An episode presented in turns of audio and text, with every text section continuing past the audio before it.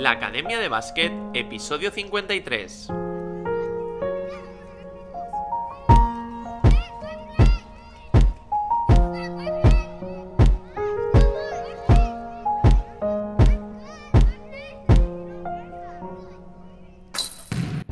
A todo el mundo, bienvenidos al episodio 53 de la Academia de Básquet, el podcast en el que aprendemos baloncesto y es que cada día hablamos de conceptos, ideas y novedades, de cómo mejorar tus habilidades, tus movimientos, tu inteligencia en la pista, analizamos jugadores, jugadoras y hacemos un montón de cosas más. Todo esto para que lleves tu juego al nivel más alto. Pero esto no se queda aquí y es que me puedes enviar tus propuestas para hablar de nuevos temas o hacerme preguntas para contestarlas en el preguntas y respuestas que hacemos el primer martes de cada mes. Y todo esto lo haremos aquí, sí, sí, en el podcast. Y lo haremos de una forma divertida para que además de aprender, pasemos un buen rato y puedas darle flow a tu juego. Esto es la Academia de Básquet. Episodio 53 del martes 28 de diciembre de 2021. Programa que vamos a dedicar a todos y a todas los que os estáis cuidando esta Navidad. Ey, es que es el último programa del año 2021. Ya después nos vamos a ver en el 2022. Y algunos y algunas durante este parón os pasáis un poco, ¿eh? Que yo lo sé, pero hay que cuidarse. Está claro que algún exceso vamos a hacer, ¿eh? Lo hacemos todos. Pero hay que vigilar un poco, ¿eh? Y no dejar de hacer ejercicio. Si tenéis entrenos, pues genial. Pero si no, ir a correr o al gimnasio.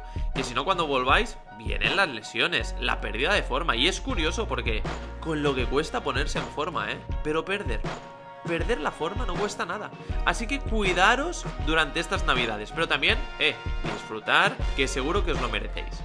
Y mirad, el día de Nochebuena, el día 24, yo fui, os voy a explicar un poquito mi plan.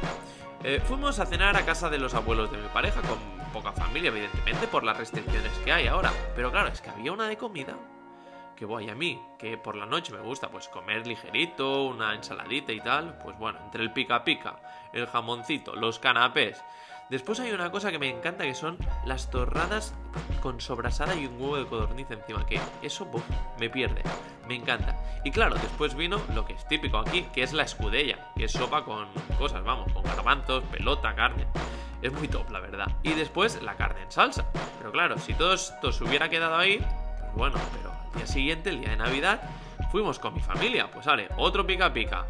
Pero ahí lo que me encanta son las alcachofitas, que, que, ahí están cortaditas muy finitas y están buenísimas. Y claro, ahí otra vez la sopa.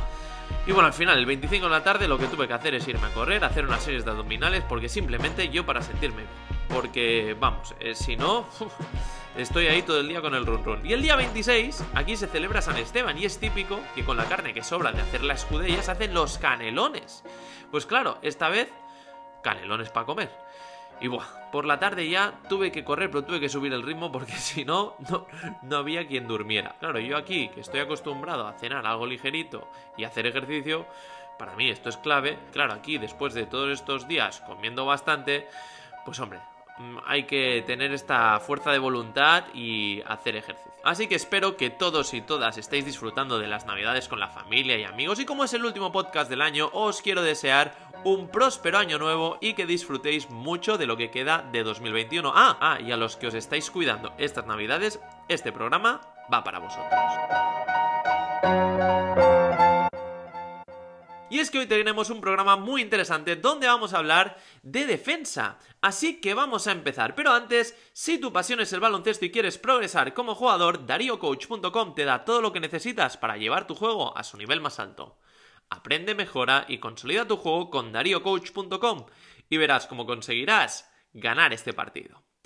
Muy bien, y es que hoy tenemos un programa muy pero que muy interesante donde vamos a hablar de defensa.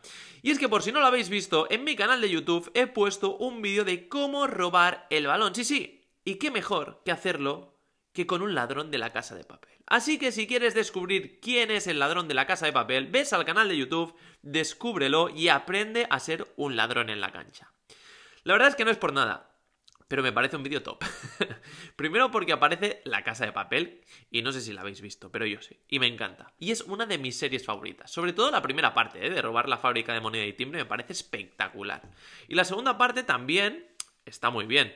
No es como la primera, pero oye, eh, está muy bien. Así que hemos cogido la casa de papel y nos hemos inventado un vídeo sobre cómo aprender a robar el balón. Así que no lo dudes, ves a mi canal de YouTube, pones Darío Coach y allí tendrás mi canal con un montón de información sobre cómo mejorar tu baloncesto. Pero hoy toca, pues, un poco de defensa. Y es que, como bien explico en el vídeo, la defensa es absolutamente clave hoy en día si quieres ser profesional o si quieres jugar en categorías altas. Ya no vale solo con tener talento y meter puntos, sino que debe ser consistente defendiendo. Si no, mirad jugadores como Curry, que ha liderado el apartado de robos alguna vez en la NBA, o Facu Campazzo, Kevin Durant, son jugadores diferentes, pero son jugadores diferentes, pero que aprovechan su físico y su inteligencia para ser muy buenos en defensa. Y eso, sin duda, hace que el equipo sea más sólido. Por esto, hoy te voy a dar diferentes consejos para mejorar tu defensa en el uno contra uno exterior. Y mirad, vamos a dividir la defensa en tres fases.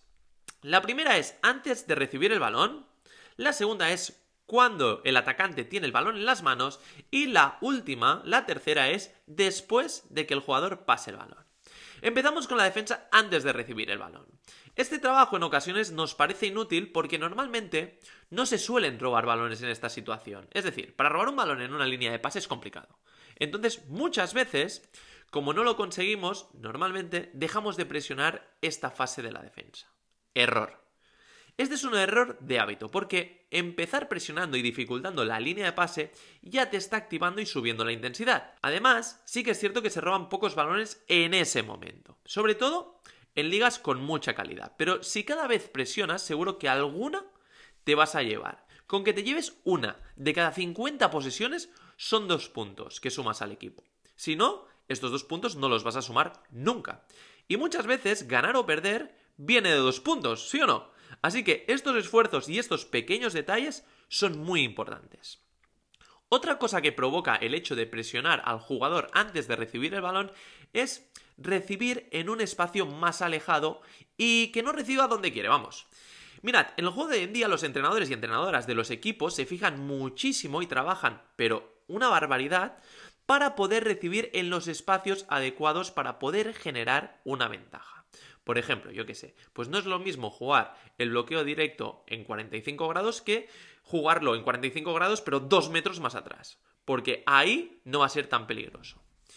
¿Qué pasa? Que como viene de un metro más aquí o más allá que saques o no ventaja en un concepto de juego, por eso es fundamental intentar evitar que los atacantes reciban fácil y donde quieren porque si no siempre vas a ir por detrás de ellos y te van a crear una ventaja. Por lo tanto, aunque esto no se vea en la estadística, apretar estas líneas de pase, provocar contacto, intentar que el jugador reciba en una posición alejada o donde no quiere, es muy bueno y va a ayudar al equipo a que el rival no saque un tiro liberado.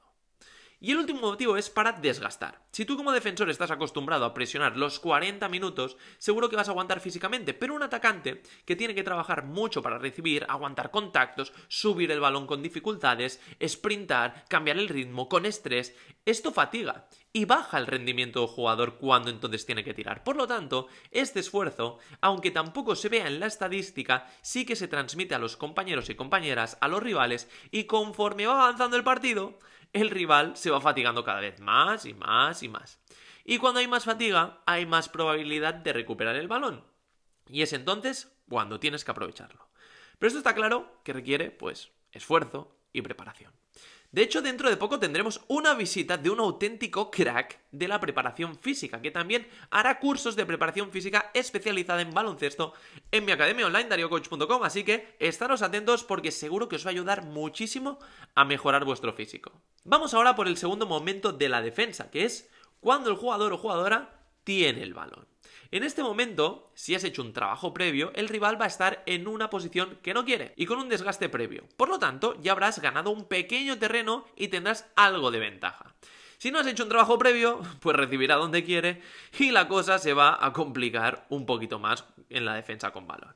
En este momento en el cual tú vas a defender a un rival con balón, tu cerebro tiene que procesar información básica sobre el jugador en milésimas de segundo. 1 tira rápido y pueda anotar desde esa posición? Esto es lo primero. En el caso de que sí que lo pueda hacer, vas a tener una mano levantada y vas a aproximarte a la distancia suficiente como para que no tire o no tire cómodo, que tire con una mano prácticamente en la cara. Pero tu cuerpo tienes que mantenerlo bajo porque si no tira seguramente va a penetrar y ahí tienes que parar la penetración. Dependiendo del físico también, tanto del atacante como el tuyo, pues vas a estar más cerca o no. Por ejemplo, si tú eres una jugadora más alta que la que recibe, pues quedándote un poquito más atrás y levantando la mano, ya no vas a dejar que tire o al menos que tire cómoda. Pero si es al revés, si tú eres una jugadora bajita, seguramente vas a tener que acercarte mucho más si quieres molestar el tiro. E incluso para jugadores y jugadoras bajitos, a veces es más útil puntear el tiro abajo. Más abajo que arriba. Me explico. Cuando levantamos la mano a la hora de puntear o molestar un tiro, lo que queremos es tapar la visión y modificar el tiro del rival. Pero claro, si nuestra mano cuando el rival tira se queda a la altura del pecho, pues hombre, como que molestar un poquito, la verdad.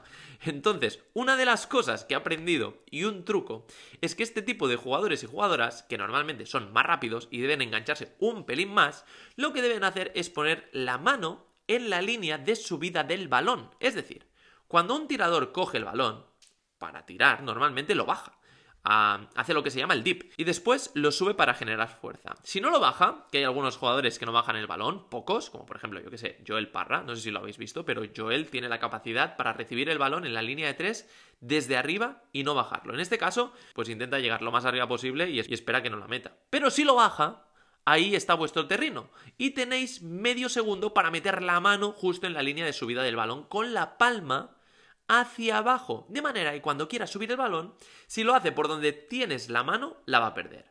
Pero lo que pasa más veces es que el atacante ve esto y cuando hay la subida del balón, entonces la hace por otro lado que no está acostumbrado y de esta manera el porcentaje de acierto baja.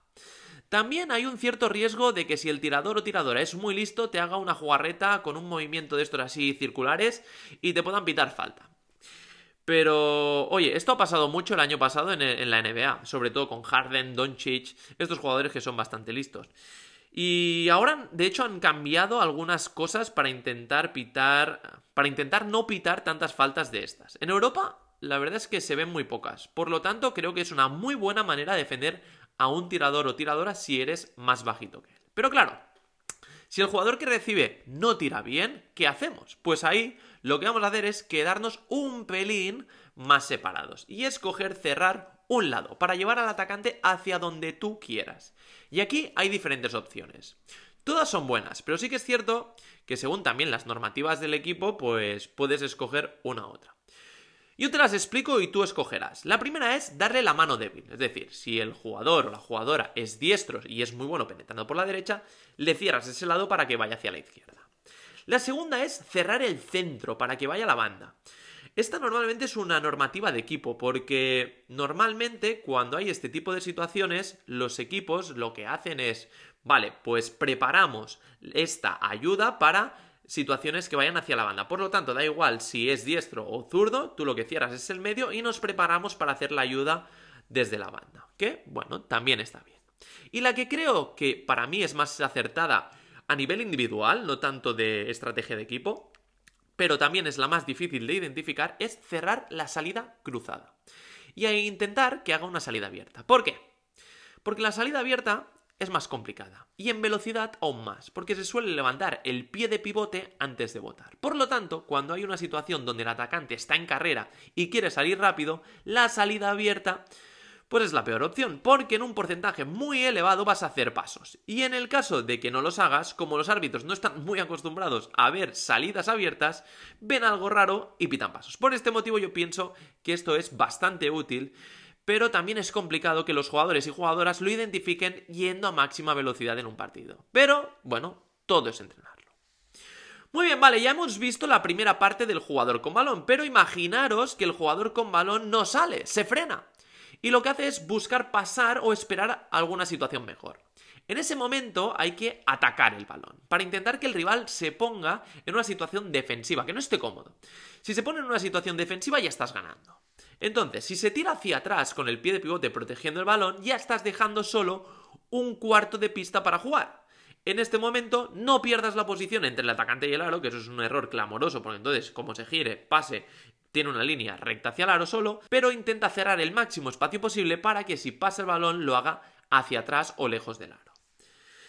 Si sube el balón para intentar hacer un pase por arriba, engancha. Ahí lo que vas a hacer es dificultar mucho su equilibrio, incluso para que vaya a una posición defensiva. Si aún así el atacante te ataca con bote, haz lo siguiente. Ve a cerrar el espacio. Un error muy común es ir contra el atacante con el pecho, y con esto lo único que haces es ponérselo muy fácil y que te supere. Por lo tanto, corre a la línea hacia donde va a ir, yo lo que digo es correr hacia el futuro, llega antes y ciérrale. Si cambia de mano, ten las manos activas para intentar molestar, picar alguna vez el balón o intentar volverte a poner delante. Si para de botar, engánchate e intenta hacer sombra al balón para dificultar al máximo el pase. Hacer sombra al balón es intentar seguirlo para intentar hacer un deflection. ¿Qué es un deflection? Es tocar el balón aunque no lo robes. Pero puedes provocar un mal pase, una pérdida o que otro compañero recupere el balón. Y por último, vamos a ir ya al último momento, que es después de que el jugador o jugadora pase el balón. Aquí se comete un error bastante grave, que es que en el momento en el que el jugador pasa el balón, me relajo. Y esto es un error garrafal, porque en ese momento hay que trabajar para el equipo. Primero porque cuando el atacante pasa el balón debes estar pendiente de si corta o quiere hacer una puerta atrás para entonces chocar, hacerle body check y no dejarlo recibir. Y por otro lado, porque en el momento en que deja ir el balón hacia otro jugador, cuando el balón está en el aire, el defensa se tiene que separar un poco colocarse en una posición de línea de pase en el lado fuerte o en el débil, según donde haya ido el pase, porque de esa manera si hay una penetración a lo mejor tiene que hacer una pequeña ayuda y recuperar si está en el lado fuerte o tiene que salir a hacer una ayuda buena o una segunda ayuda si está en el lado débil o incluso una rotación. Por lo tanto, en el momento en el que tu atacante pase el balón, no cometas este error, no te relajes, sepárate y prepárate para la siguiente acción. Pues muy bien, pues con esto llegamos al final del programa de hoy. Muchísimas gracias por las puntuaciones que me estáis dando en las diferentes plataformas de podcast. Seguidme en mi cuenta de Instagram, arroba darío barra baja coach 9. Y nada, muchísimas gracias por todo, por estar ahí al otro lado. Suscribiros a nuestra academia online dariocoach.com y hacer que todo esto sea posible, porque ya sabes que el éxito no es un accidente, el éxito es una elección. Así que ponte a entrenar y dale flow a tu juego. Y como es el último podcast del 2021, quiero darte las gracias por escucharme y desearte un próspero año nuevo y que espero que el 2022 te guarde muy buenas sorpresas, así puedas darle flow a tu juego. Así que yo os espero el próximo martes en el año 2022, pero eso sí, como siempre, a las 9.23, la hora de los